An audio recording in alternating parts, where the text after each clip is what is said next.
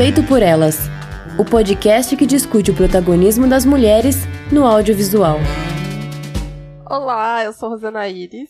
Eu sou Camila Vieira. Eu sou Stefania Amaral. E antes do programa começar, nós queremos agradecer as nossas queridas dindinhas Carolina Roncone, Letícia Santinon, Lorena Luz, Isadora Oliveira Prata, Elga Dornelas, Larissa Lisboa, Joana Bernardes, que alegria, lista de dindins crescendo. E nossos dindinhos, Tiago Maia e Pedro Dalbó. E você já sabe que para fazer esse podcast chegar até você, nós temos vários custos de produção e o Feito por Elas fechou parceria com o app Orelo, que tem uma plataforma de financiamento coletivo. Se você gosta do nosso trabalho e quiser apoiar, acesse orelo.cc barra Feito por Elas ou o próprio app da Orelo. Uma outra forma de nos ajudar é escutar o nosso podcast pela Orelo e recomendar para os amigos, família, vizinhos, enfim, para qualquer ouvinte. Inclusive, gente, esse mês especialmente, se a gente conseguir cinco novos apoiadores, a gente vai ganhar 10 reais por cada um deles na Aurelo. E você pode apoiar com qualquer valor, inclusive 5 reais, tá? Então, se você tiver como aí esse mês, considera apoiar o seu podcast favorito aqui, que ajuda bastante a gente. Isso aí, pessoal. E hoje nós vamos finalmente, em caixa alto, finalmente, conversar sobre After Sun, que é o filme de estreia da cineasta, escritora e produtora escocesa, lendo aqui, né, Charlotte Wells, que a gente fala Wells, Charlotte Wells, acho que sim. Wells. Well, well, well, É Wells. Wells. Well, well, Wells. Charlotte Wells. Acho que é. Né? E eu assisti o After Sun assim que lançou no cinema, né? Tipo, já tava na expectativa. Início de dezembro, né? Fiquei aos prantos já na sessão de cinema e revi agora pro programa. E na MUBI, a gente tem, além do After Sun, a gente tem o Tuesday, né? O Terça-feira, que também é dela. E também é um filme que trabalha essa relação pai e filha, né? Mas é um, um curta. Que é uma grande questão, né, pra Charlotte, né? Daddy issues, quem nunca, né? E eu curti muito esse, esse curta, curti o curta. E alguém de vocês viu? E como que foi o contato de vocês com o After Sun, meninas? Eu vi o curto, eu gostei bastante. Eu acho que é um filme que conversa muito com After Sun, né? Eu acho que não só porque são filmes que tratam da relação entre pai e filha, mas eu acho que é fala sobre a ausência dessa figura do pai, né? Acho que no curta tem essa ausência literal, porque é uma adolescente, né, que vai para casa do pai e ele não tá lá. E no filme o que, que se narra são as lembranças das últimas férias de uma menina com o seu pai, né? O Caleb, que é um personagem presente na narrativa, mas ao mesmo tempo ausente nessa relação com a filha, né? Acho que ele não consegue exercer bem essa função da paternagem de uma forma plena. Ele guarda um mistério, um personagem muito misterioso, né? Que a gente não sabe muito. E a gente vai ter algumas pistas ao longo do filme sobre ele, mas ainda assim a gente não consegue desvendar ele como um todo, porque o que a gente sabe sobre ele é sempre do ponto de vista do que a Sophie consegue se lembrar daquele momento, né, daquele verão, daquele tempo que eles passaram juntos, né? Tanto as memórias dela, né, do que aconteceu naquele período curto de tempo, de férias ali na Turquia, quanto pelas imagens registradas na câmera, né? Então, eu acho que é um filme que fala muito de incompletude, né, sobre o não dito, sobre esse vulto que é o pai. É muito interessante a gente ver algumas entrevistas da Charlotte Wells falando disso, né, que ela queria representar esse pai de uma forma como se fosse um vulto, né? A gente mal consegue ver, são poucos os planos em que aparece assim o rosto dele, né? Boa parte das vezes a gente vê ele de costas, ele entre reflexos, vidros, espelhos, né, no monitor da TV. Em vários momentos a gente vê ele de costas, até no momento principal, né, quando ele tá ali chorando, acho que é o auge, o ápice assim da tristeza dele. Então, acho que é um pai que acaba sendo muito opaco, né? Tanto para Sophie quanto para nós espectadores. E aí, com as imagens da Sofia adulta, né, já, e aí com o bebê para cuidar, porque na, na, verdade a gente escuta, né, esse som Uhum. off de um choro de um bebê ali, né, então a gente intui que ela tem ali um bebê para cuidar, já adulta, né, que é isso, né, ela se confronta com esse lugar dela como mãe e ao mesmo tempo ela tá olhando as imagens do pai, então tem essa relação também, né, e aí ela tá olhando para essas imagens registradas, recuperando essas lembranças daquele dia, né, então é como se fosse, o filme ele fosse uma tentativa de investigação da Sophie em torno do Caleb, né? Mas que também é isso, assim, não é possível dele ser desvendado por completo. Bem, eu não consegui ver o, o curta ainda, mas eu vi o After Sun agora de novo, né? Eu tinha visto como a Estê logo que estreou no cinema aqui em São Paulo, no começo de dezembro, acho que foi isso mesmo. Eu não consegui ver na mostra, ele passou na mostra, eu não consegui assistir, mas assisti ele no cinema. E, assim, eu não lembro ter chorado tanto no filme. tipo, eu saí do cinema chorando, fui pra rua chorando, daí veio o cara pedir dinheiro pra mim, e meu amigo também tava comigo. Ele, meu Deus, moça, você tá chorando. tipo, tudo uma situação, assim. É um filme muito, foi muito emocionante, assim, bateu muito pra mim. E, inclusive, eu achei que não era possível chorar mais, que eu chorei no primeira vez, mas agora a segunda vez parece que foi pior ainda. Eita! eu particularmente tenho um fraco por filme de pai e filha, assim, me bate fácil, assim. Tony Ardman é um filme que eu chorei muito, eu fui com uma amiga e é uma comédia, né, e ela ficou, caralho, mano, você tá chorando tanto. Adoro. Eu amo, eu amo Tony Ardman. Enfim, eu concordo muito com o que ela falou do Calo ser um mistério pra gente, né, exatamente por isso, por ele ser um mistério pra Sophie, né. Uma das coisas que eu fiquei pensando quando eu vi da primeira vez e agora na segunda me parece mais claro, é que me parece que ele tem um vício com bebida, né, essa coisa dele tá sempre tomando cerveja, acho que tem só uma cena que ele tá bebendo alguma coisa que não é alcoólico, né? Então, além dele claramente estar tá deprimido, ter depressão, ou enfim, sofrer de alguma coisa nesse tipo, né? Também não fica muito 100% claro pra gente. Mas eu interpreto muito dessa maneira, assim, que eu acho que ele também é ter alguma questão com a bebida. Tanto que aquela cena que ele sai para beber e depois deita no mar e a Sophie acaba dormindo ali no lobby do hotel, me parece claramente que é algo que já aconteceu antes, sabe? Tipo, tanto pela relação dela, que ela não fica super chocada ou super assustada, como pela reação dele de um arrependimento e tal. Então eu acho que é o tipo de comportamento do pai que ela estava acostumada a ver, né? E nesse ponto do mistério do protagonista e também um pouco do ritmo do filme, ele me lembrou bastante o The Souvenir da Joanna Hogg, que a gente já falou aqui uhum. no Feito por Elas, dos dois souvenirs, né? Que, né, inclusive tem um viciado no centro da história, né? Sim. E eu vi uma entrevista recentemente do Paul Mescal com o Joey. Alwyn, eu acho que é assim que fala. É o Taylor Swift, gente. É o marido da Taylor Swift. É isso que ele faz na vida dele. Que ele trabalhou com a Joana, né, no The Souvenir, e eles comentaram um pouco como as duas diretoras trabalham de maneira parecida e tal. E a, a Joana sendo inglesa, né, a Charlotte escocesa, então eu achei curioso que eles viram essa relação também. Então, claro que toda, né, toda história que tem alguma camada de realidade, né, é recriada, né, assim. O que a gente vê, tem aquela foto que ficou famosa no Instagram, que é da diretora, criancinha, com o pai dela, uma foto Sim. dela, deles numa viagem na Turquia, né, tomando um... Ele deve ser um drink, né, mas ela certamente um suco, assim, é uma foto maravilhosa, né? E é muito parecido. não ela com a atriz, mas a vibe do filme, né? Com aquele pai real dela e tal. Mas eu não cheguei a pesquisar o que, que aconteceu com o pai dela. Não sei se tem essa informação, se é uma informação pública, né? Se a gente consegue acessar isso. Mas não importa, assim. Importa o tratamento que ela deu para isso no filme, né? Tipo, que é uma questão que ela tem com o pai. Mas não é aquela foto da, da Polaroid, não, né? Porque da Polaroid ela tá tomando sorvete, uma coisa assim. Ah, eu só é... vi uma. É uma foto tá muito. Não sei se ela foi tratada, porque uma foto de 97 tá nova, assim, né? Tipo, uma foto que não, não, não precisa ser, né? Mas é uma foto muito boa, resolução muito boa, que estão os dois, assim, tomando um drink sabe? Tipo uma... É, que eu acho que é referência, inclusive, àquela cena inicial, eu acho. Não a cena do Polaroid. É, eu fico pensando no Polaroid, porque no, no Polaroid é, é, sorvete, não é isso? No filme, né? É diferente. É sorvete, é, é ela, tá, ela, tá tomando sorvete. Uhum. Mas é, é, lindo, assim, é a vibe da viagem, né? E, é, e é os dois na Turquia mesmo, assim. Então a gente já pira na, no detalhe biográfico, né? Dela com o pai e tudo ali. E o filme me pegou muito também, por identificação mesmo, assim, né? Não tem como. Porque não, não com meu pai, mas com meu avô. Porque, tipo, em 97 2007, que é quando se passa a história, eu tinha 10 anos.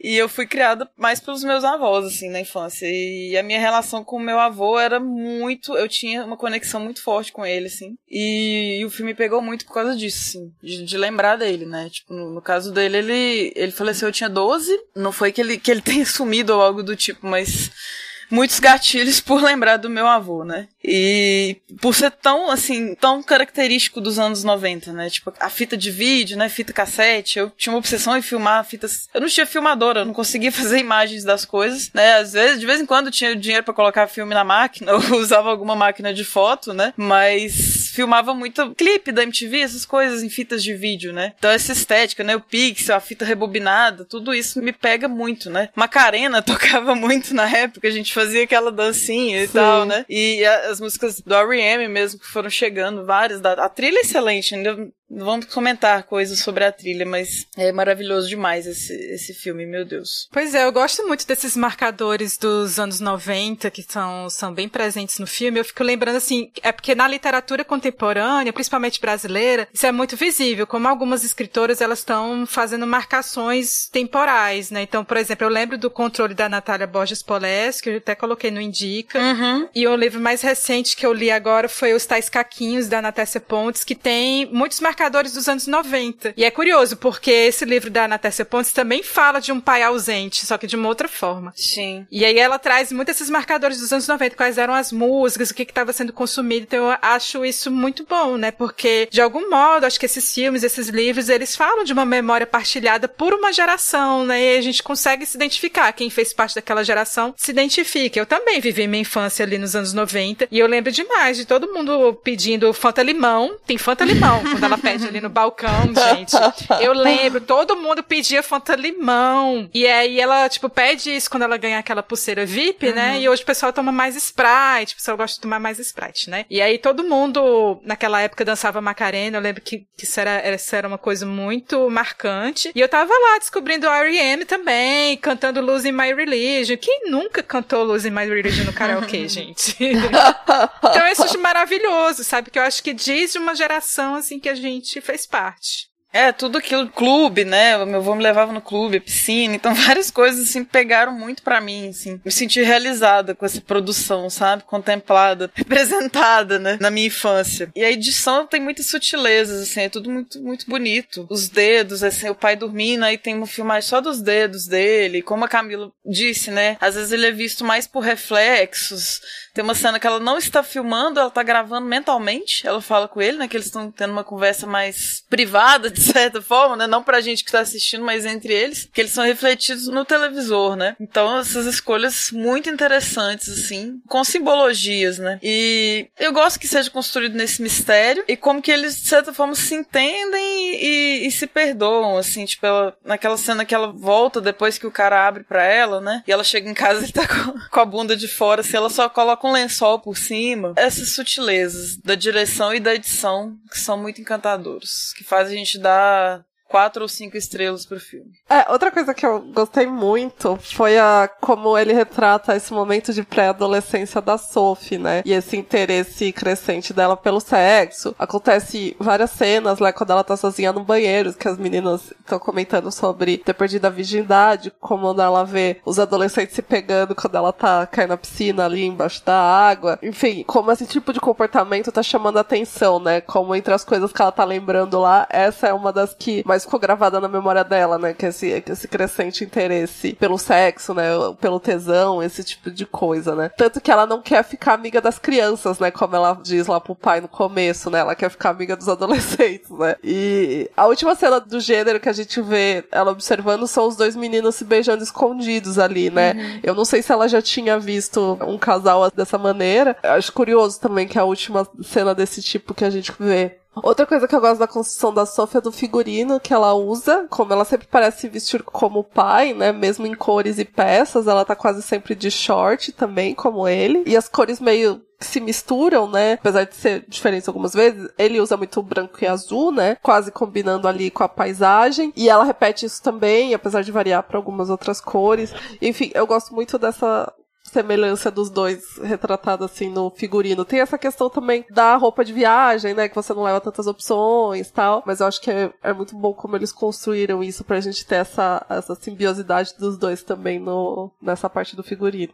É, e nesse sentido eu acho a direção perfeita. Eu tava, inclusive, lendo o texto, a entrevista que tem lá no site da MUBI, né? Tem uma entrevista com a Charlotte Wells, e ela fala muito que, assim, tem muitos espectadores que pensam, né, alguns elementos do filme como se fosse fruto fruto da edição do filme, mas na verdade isso já estava previsto no roteiro, né? Principalmente os momentos de transição, né? Então, por exemplo, o roteiro já trazia muitos detalhes de montagem. Então ela fala, por exemplo, daquela cena em que eles chegam ali no quarto de hotel e ele liga para reclamar que só tem uma cama, né? Uhum. E aí assim, ele, a gente vê ele ligando e depois a gente vê a voz off dele, ele já tá ali ajeitando a Sophie, colocando lençol nela, tirando o sapato e a gente escuta a voz off dele. Isso já tava ali no roteiro, não foi uma coisa que foi pensada na edição, né? Então, eu acho isso muito interessante. E tudo isso, sim, essa elaboração da edição já no roteiro, fez com que o primeiro corte do filme fosse muito enxuto. Então, assim, o primeiro corte só tinha duas horas e trinta, né? Duas horas e meia, que é só meia hora a mais do que o filme é, né? Porque o trabalho de montagem foi praticamente trazer mais ritmo ao filme. E ela diz que os últimos 40 minutos desse primeiro corte já estavam perfeitos. Não foi alterado nada do que estava ali originalmente no roteiro e no primeiro corte, né? Então, o que faltava melhorar era só a primeira hora do filme, que era a parte da apresentação, das personagens, da ambientação. Então, ela estava com muita dúvida em como ambientar, né? Como apresentar esses personagens. Mas, assim, pensando no conjunto, né? O filme ele tem vários planos de detalhe, né? E esses planos de detalhe, já estavam ali no roteiro. Uhum. Então, é um mérito total da Charlotte Wells como roteirista e como diretora Ótimo filme, né? Tem muita consciência como diretora. E eu acho que o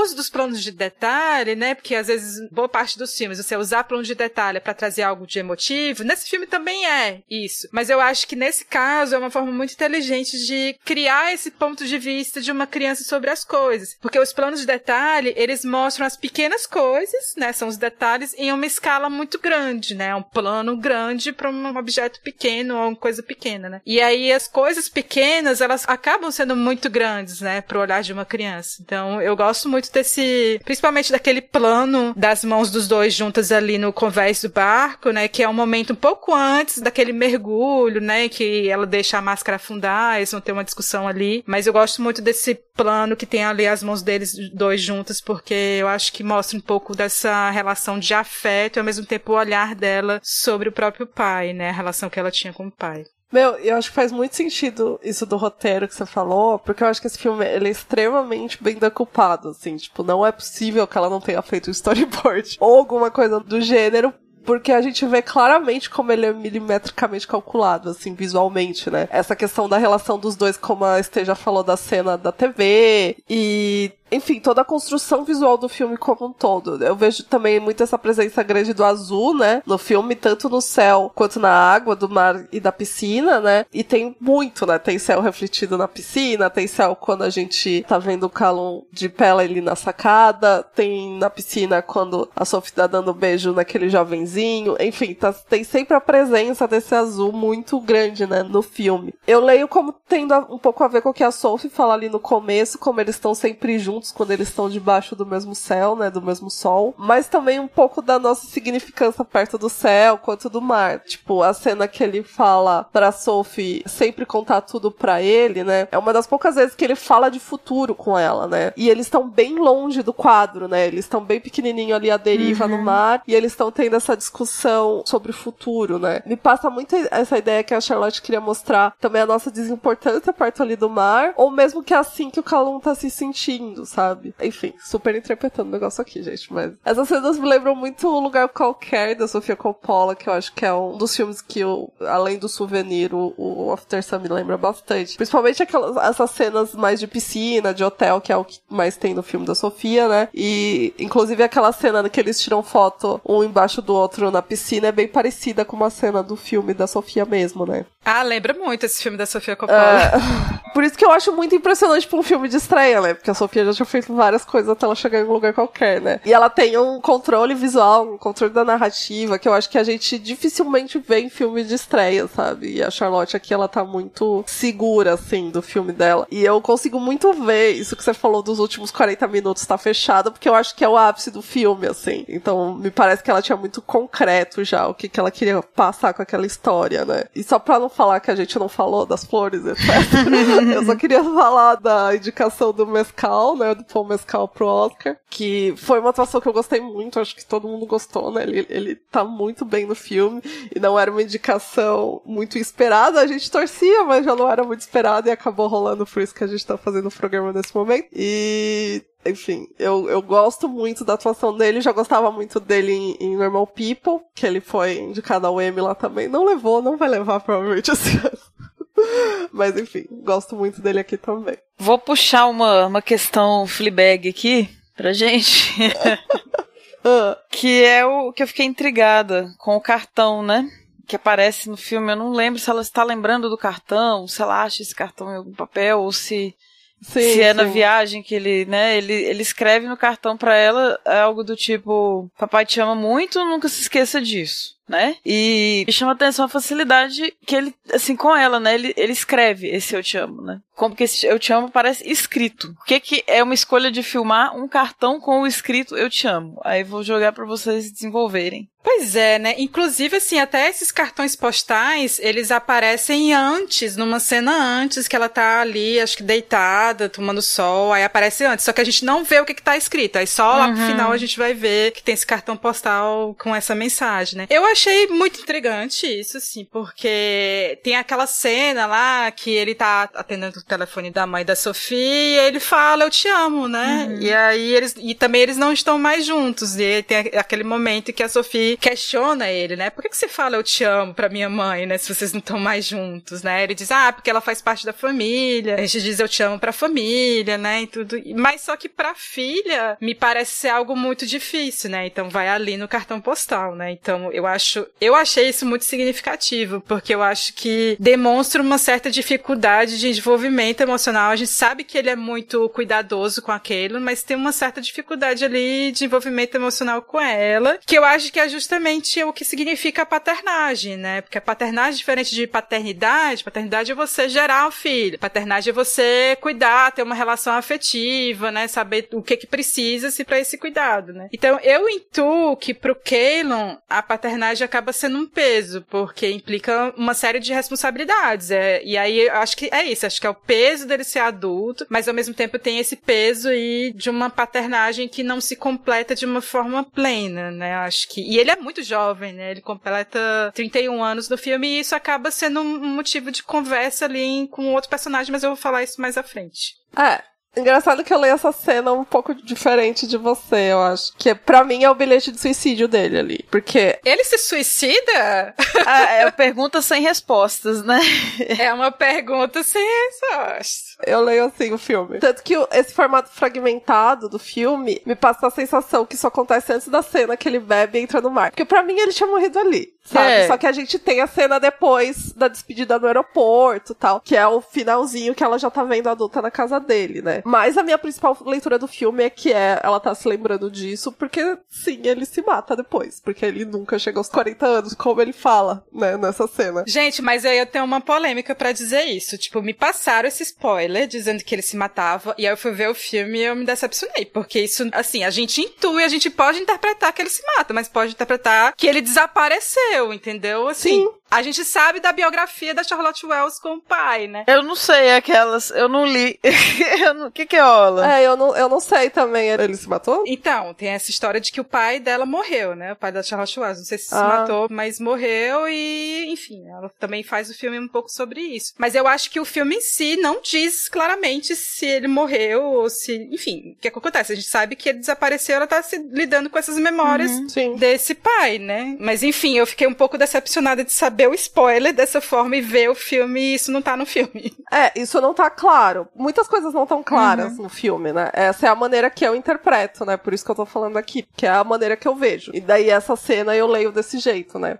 Que eu vejo muito, tipo, essa angústia dele de ele não conseguir meio estar vivendo bem, entre outras coisas, conseguir ser pai, né? E pra mim essa parte do, do bilhete é exatamente isso, assim, tipo, eu leio como um bilhete. Tanto que é, pra mim essa viagem toda acaba sendo esse último momento dela de felicidade com o pai, de troca com o pai, de últimos bons momentos que eles estiveram juntos. Porque eu acho que ele realmente, como ele disse ali pro cara no barco, ele não, não chega aos 40, não. Uhum. É, aquela hora no, no cinema, assim, é uma cena demorada, né? A cena do mar. Tipo, a gente fica olhando pro mar e ele não volta, né? Então é realmente é. E, aí depois tem o corte, que a gente vê ele no quarto, a gente respira. Mas realmente, agora que você falou, acho que pode ter sido uma sacada da edição. Mas enfim, realmente não fica claro o desfecho desse pai, né? É fragmentado, igual a memória Sim. é uma coisa fragmentada, né? Uma memória infantil. Mas isso que é o bom do filme Uhum, também. não, com certeza, com certeza. Que a questão, a Camila lê de um jeito, eu li de outro. Eu acho que isso que é a riqueza do filme, sabe? É, não saber, é, é. A gente nunca vai ter essa resposta, né? A gente vai ter a, a memória difusa e, e, o que importa é a relação dos dois, né? E essa. Exatamente. E o que que ela teve depois, que é a saudade desse pai, que é a ausência desse pai, né? Como que ela. O after, né? Sim. Como que ela lidou com isso, né? É isso que a gente tem aqui. E esse mistério, essa figura misteriosa do pai, é o, o puta mérito do filme, assim. A gente não saber por que o braço dele tá quebrado, né? De não aprofundar nessa questão do, dos movimentos do Tai Chi que ele faz, que eu, eu só sei que é Tai Chi porque ele tem um livro, né? Que aparece assim, que tem esse nome e tudo. É, aparece um livro, né? De Tai Chi ali no quarto. De Tai Chi, de outro de meditação, ele tem uma. Ele cria uma fascinação pelo tapete. Então, esse mistério todo que a gente não tem essas respostas, eu gosto disso. Gosto da gente ficar com essa superfície do pai, assim, que acho que ele fica muito mais interessante. Não aprofunda também nas crises de ansiedade, não precisa entrar nisso, né? Por que que ele tá assim, né? Não explica sobre o que ele faz da vida, né? A condição financeira, como que eles estão fazendo uma viagem daquela que eu acho que não, é uma viagem baratinha, não é, né? Mas eles estão comendo, eles correm e tudo, acaba tendo uma cama só pros dois, né? Então ele pega uma bituca de cigarro no chão, vários detalhes assim que a gente fica curioso, né? E da relação dos dois, assim, né? Que, que eu acho massa, que eu também me conecto, é como que ele incentiva ela a ler e tudo. Tem uma hora que ela pergunta o que é um município, ele não responde, mas isso, assim, eles, eles conversam. A Sophie é uma menina muito madura, né? Eu não vejo isso como um clichê, assim, e a atriz trouxe isso muito bem. Ela é muito inteligente, acho que até pra idade mesmo. E eu sinto que não tem uma hierarquia entre os dois. É como se não importasse a diferença de idade, assim. Que eu sinto que ele respeita muito ela, e que eles conseguem conversar meio que de igual para igual, sabe? Sobre temas assim, isso realmente a conexão entre os dois é muito impressionante para mim. E Rosana falou do, do suicídio, não é à toa, né? Que tem uma cena que eles conversam sobre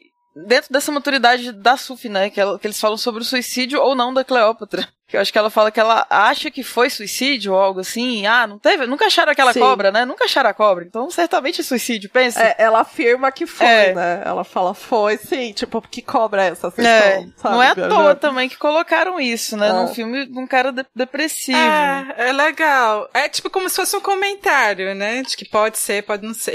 Sim, tipo a, a Capitu, né? Foi ou não foi, né? Uhum. Exato. E, exato. e, uma menina novinha falando sobre isso, né? Essa menina de 10 anos falando de um tema pesado desses, assim, né? E ainda tratado com, com, sutileza. E convenhamos, né, que o senhor Pai Nescau, que eu chamo ele de Papai Nescau, ele é excelente. Ele parece que ele nasceu para representar uns personagens depressivos, assim, né? Tipo, ele tem umas camadas muito boas, assim, de. Quem viu Normal People sabe, né? Rosana sabe disso. Né? E esse comentário que ele faz de não saber que vai chegar aos 40, pelo amor de Deus, é muito pesado, gente. É muito intenso. Muito intenso. Não, e desde Normal People ele tem uma cena de tipo cinco minutos chorando, né? É, ele é muito bom Todo nisso. audiovisual que ele faz é isso. É, tem uma cena de cinco minutos do Paul Mescal chorando. É o Drama Boy. drama Boy, gostei. Drama King.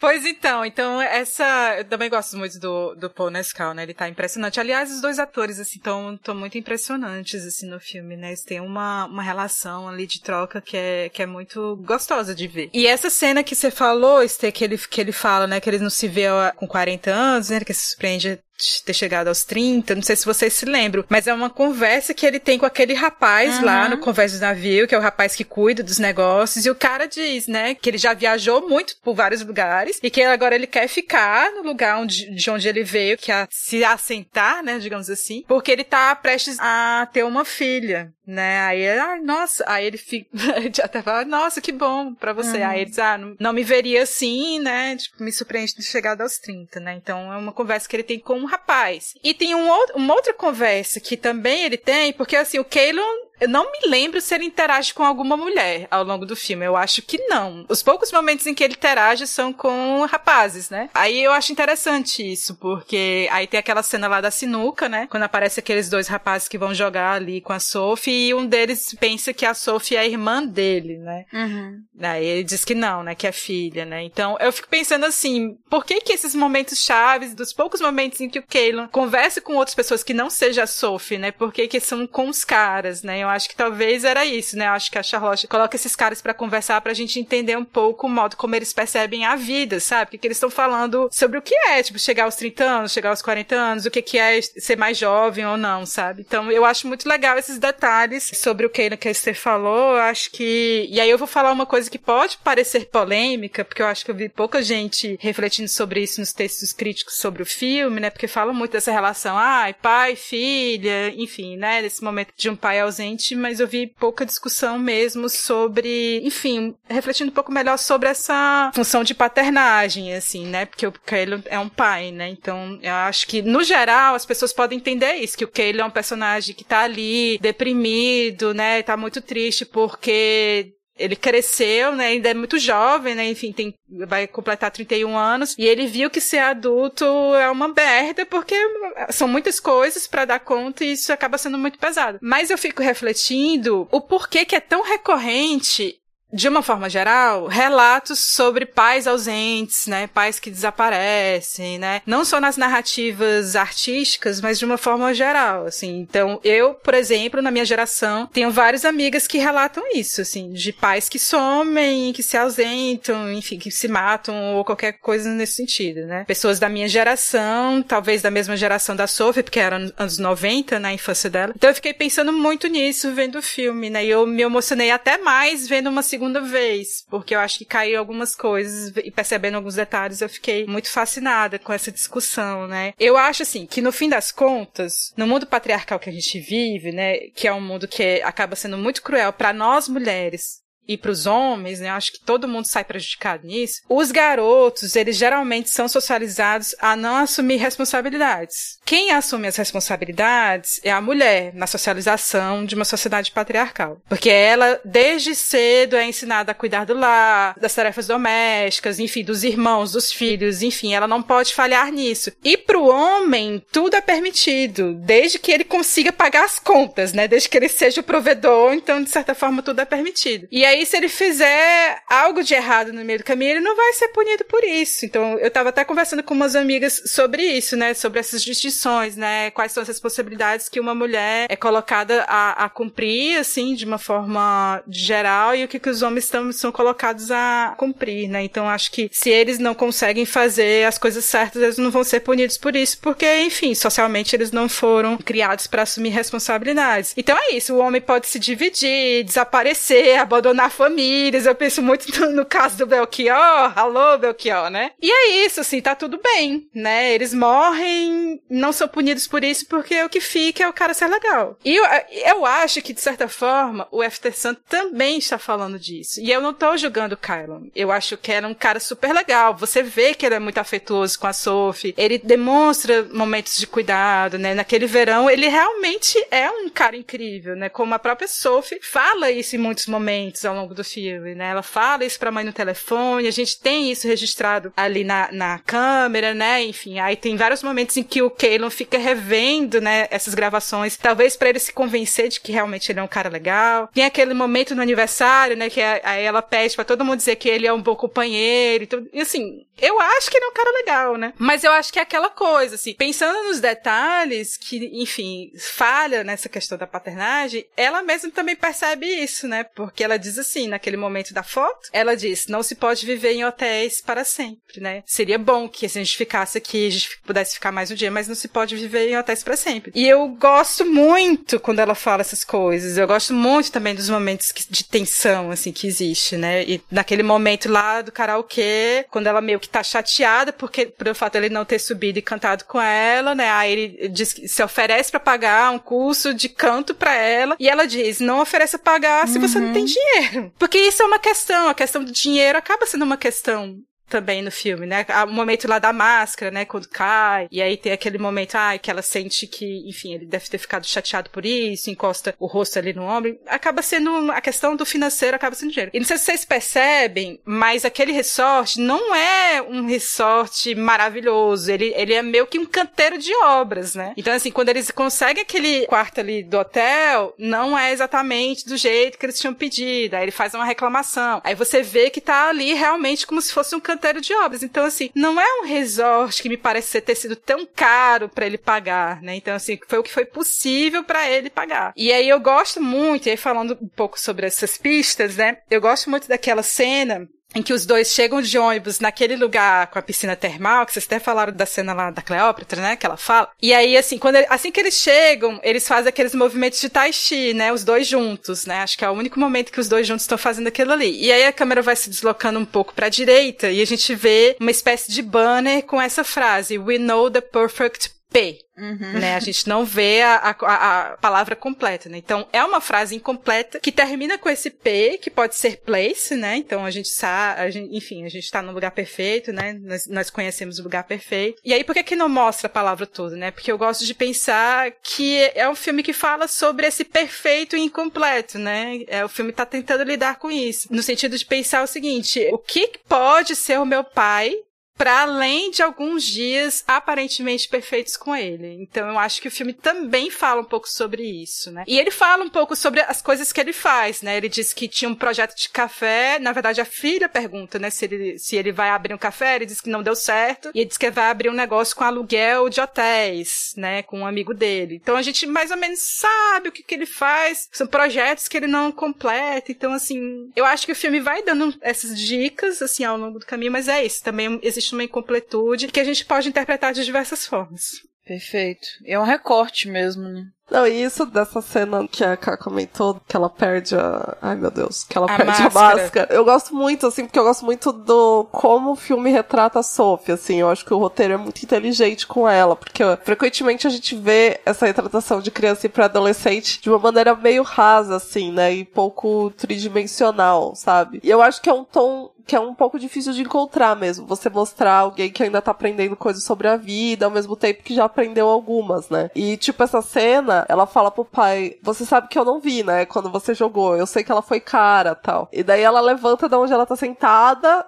senta do lado dele e, e se apoia nas costas dele, né? Põe o rosto assim nas costas dele. E é, é, tipo, é um detalhe, assim, mas ela poderia muito, o roteiro poderia muito ter feito, sei lá, ela pedir desculpa, alguma coisa nesse sentido, mas, tipo, o sentimento que ela teve já tá expresso aí, né? Não precisa ter essa exposição. Então eu acho que o filme é muito inteligente da maneira que, ela, que ele retrata essa simbiosidade mesmo da relação dos dois, como eu já falei. E eu acho que o relacionamento deles é construído com esses pequenos momentos, né? Como mesmo a cena lá que vocês já comentaram um pouco que ele, ele fala que é uma mãe mãe, que eu acho que é, é uma lição muito bonita, né? De explicar que o amor é uma coisa que não é só o momento que aconteceu o relacionamento deles, né? Não é tipo, só porque eles não estão mais juntos, o amor não existe mais, né? Eu acho que é uma lição muito importante que ele também tá explicando para ela, sabe?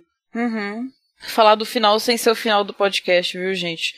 Mas que tá na pauta aqui, bora seguir, né? E a gente acaba não tendo essas evidências concretas, né, com o que de fato aconteceu com o pai. Já, já comentou que adora isso. E isso tá representado naquela cena da boate, né? Com os flashes de luz e tal, que a gente vai tendo vários flashbacks, eu diria assim, né, ao longo do filme, que a gente vê a, a Sufi a maior parte do tempo criança, mas vê ela adulta também. Eu fiquei pensando, até Camila falou sobre a criança, né, que a gente escuta um choro. No cinema eu achei que eu vi, mas no filme depois eu não ouvi nem o choro, porque eu vi em casa baixinho assim. Falei, gente, será que tem um filho mesmo? Até isso a gente não tem certeza, né? Adoro isso, essa dúvida. E esses flashes uhum. nessa boate, né, essa, essa memória, né, é muito louco, né? Porque aquilo ali é uma dança, né, que rima com a última dança que eles fizeram no verão. E naquela cena da boate com os flashes, né, o afeto, né, fica muito claro aqui. Afeto da Sufi com o pai. Afeto que eu digo é o, os dois gumes do, do afeto, né? Tanto o amor quanto o ódio que ela tem por ele ter desaparecido.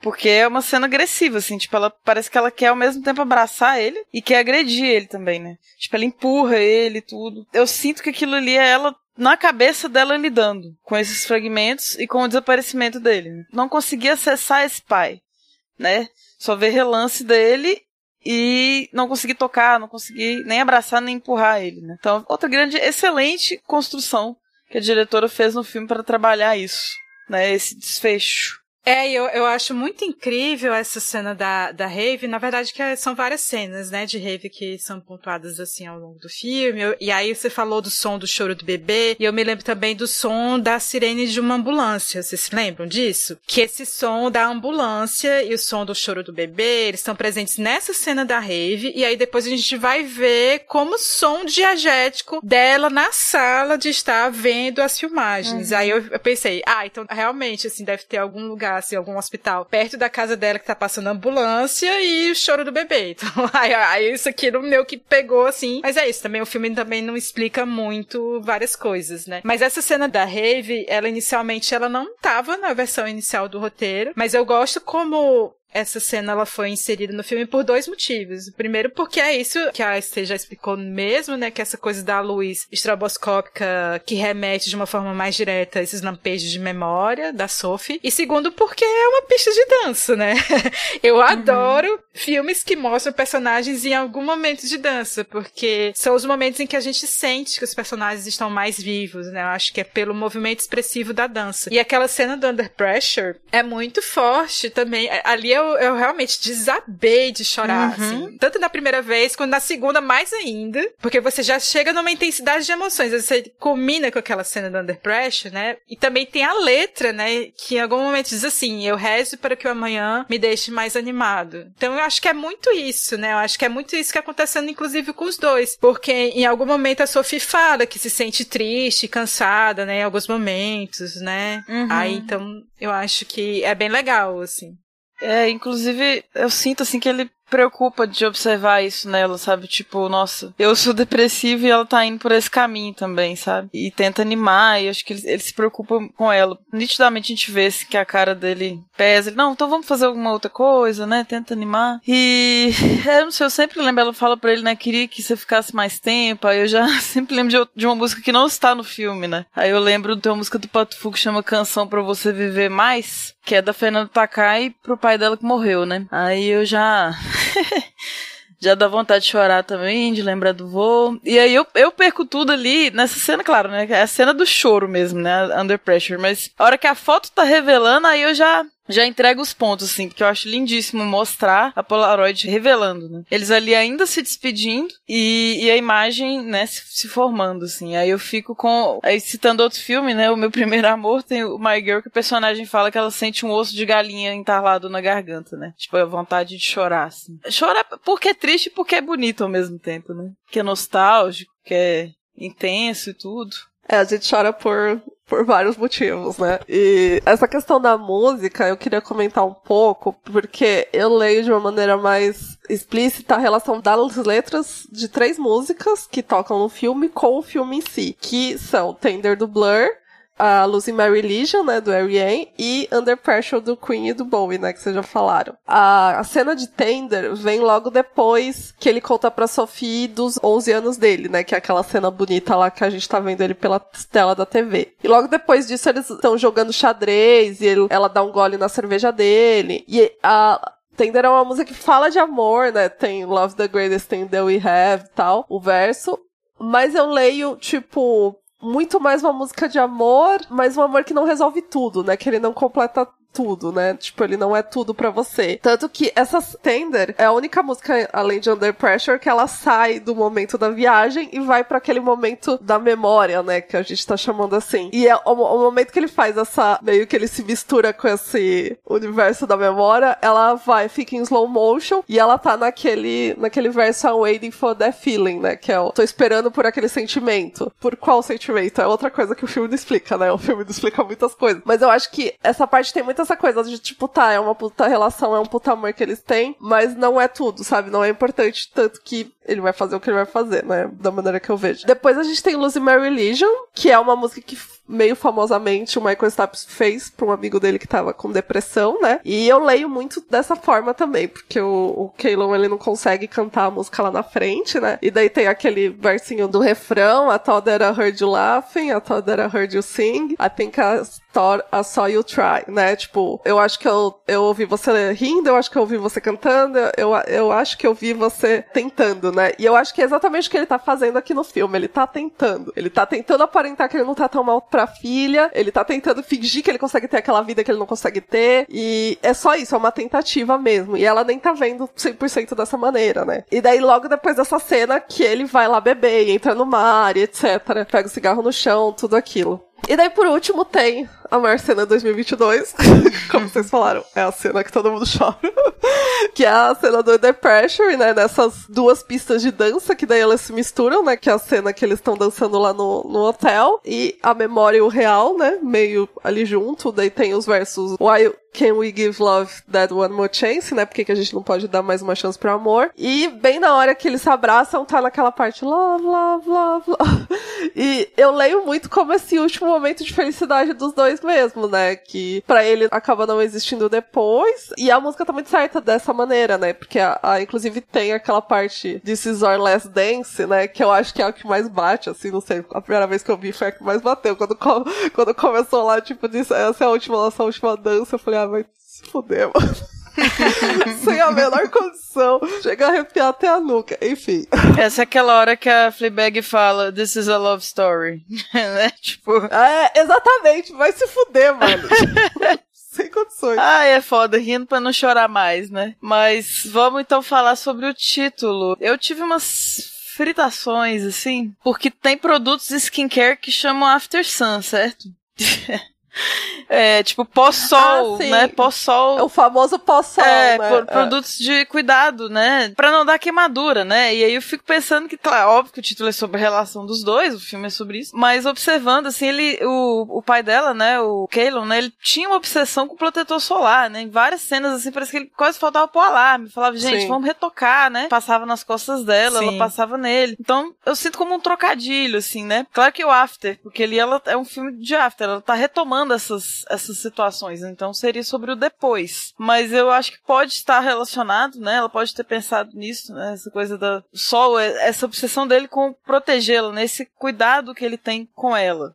Né, que é muito bonitinho, acho, acho fofo. Tem uma outra cena que não é relacionada a protetor solar, mas que ele vê um, um outro pai quase machucando o, o, a criança, né? Segurando o menino, assim, arrastando o menino todo impaciente. Sim. Aí depois disso, à noite no quarto, ele fala: Não, olha, como é que faz pra você se defender e tal? Mostra pra ela o bracinho, né? E fala: Não, não pode dar mole, tem que se defender. E ele passa o produto para limpar o rosto dela, tipo um mago micelar, né? Algo do tipo. Então, é, é uma distringente aquilo, ah, né? Sim. Tipo, eu fiquei pensando que é exatamente isso, assim. É um mago micelar. Uhum. É tipo. É um, é. um, é. é um skincare, né? Então, assim, cuidadinho, Total né? Skincare. Total ele, ele cuidando da filha, né? E esse verão ensolarado e tudo. E essa, talvez aquela frase que ela fala com ele, né, de, de dividimos o mesmo sol, né, estamos sobre o mesmo sol, então de certa forma eles estão juntos e tudo. Claro que se ele, depois como ele faleceu, isso não, não vale mais, né, mas eu acho que é sobre isso, de certa forma. E essa com toda essa conexão potente que eles têm.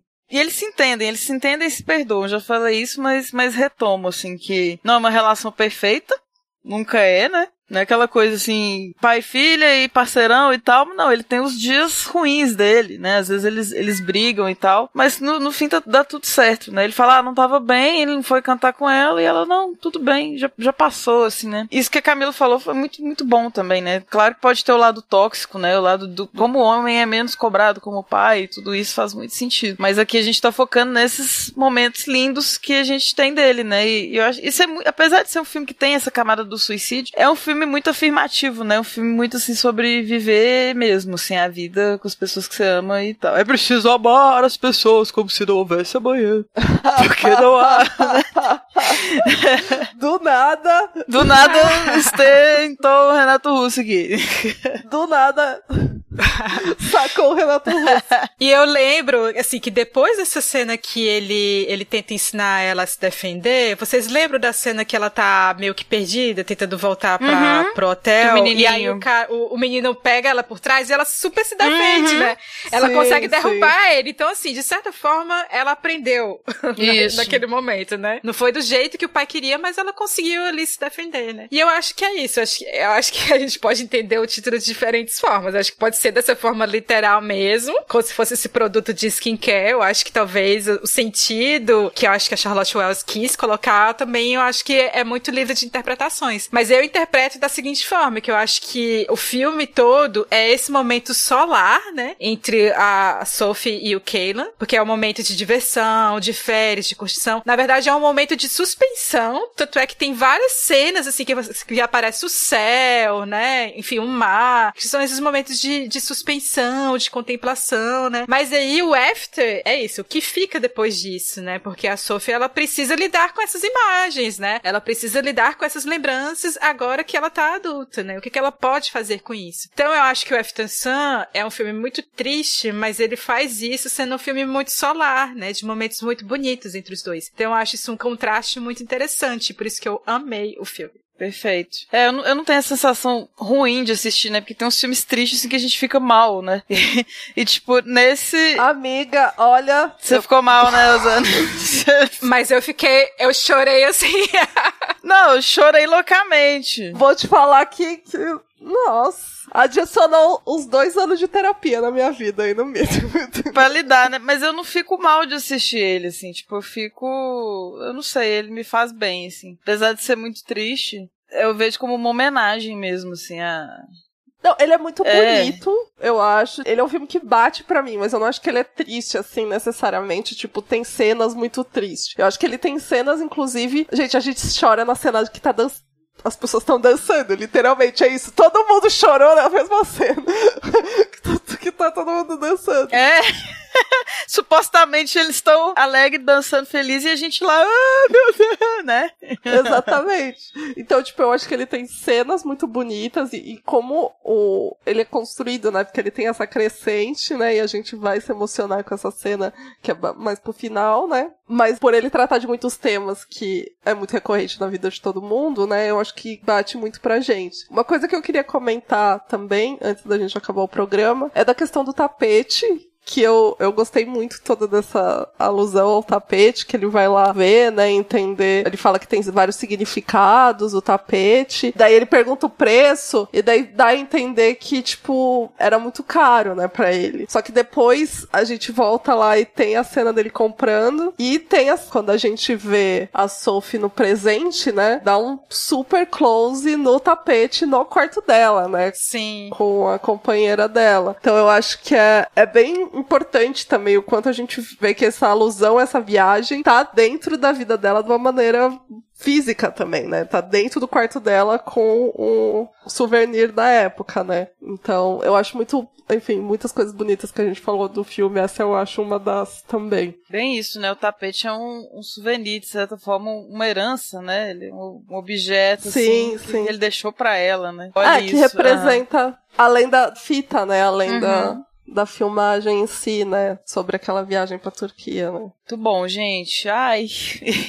então, por enquanto é isso. E lembrando vocês que After Sun segue em cartaz nos cinemas. Tá no catálogo da MUBI e também nas plataformas a partir do dia 6 de fevereiro. Então já está, né? A partir de agora, na Apple, no iTunes, né? No Google Play ou no, né? no Google Play a gente aluga o filme ele vai pro YouTube, certo? No Vivo Play e na Claro TV+. Então não tem desculpa, assistam After Sun, se não assistirem ainda, parem tudo e vão assistir, que é maravilhoso. E vão ver o filme. E vão ver o filme, vão ler o livro e vão ouvir o disco e, e, e ouvir nosso podcast. e é isso aí. Depois que a gente explicou tudo do filme, claro. não, nunca, jamais. não conseguimos explicar. É, e além de, de, tudo isso, vocês vão também fazer o quê? Se não seguiram a gente ainda nas redes sociais, esse é o momento. Siga lá no Twitter, no Instagram, no Facebook, no Letterboxd. Avalie a gente no iTunes ou no aplicativo da sua preferência. Todas as referências que a gente falou aqui no programa estão anotadinhas, tem links no post para vocês. E além do site do feed, os programas estão disponíveis em todas as plataformas de podcasts e também estamos no YouTube. Você pode entrar no nosso grupo do Telegram, que é conhecido como o melhor lugar da internet para conversar sobre qualquer coisa e não só sobre cinema. Mande seus comentários pelo nosso e-mail, contato@feitoporelas.com.br ou no nosso site feitoporelas.com.br. E o nosso próximo programa será sobre Entre Mulheres, o novo filme da Sarah Polley. Muito obrigado pela audiência e até o próximo programa. Valeu, pessoal. Tchau, tchau. Valeu, gente. Tchau, tchau. Pesquisa, pauta e roteiro, Stefania Amaral, Rosana Iris e Camila Vieira. Produção do programa e arte da capa, Isabel Wittmann. A edição é da Domênica Mendes. Vinheta de abertura composta por Felipe Aires. Locução da vinheta, Débora Garcia.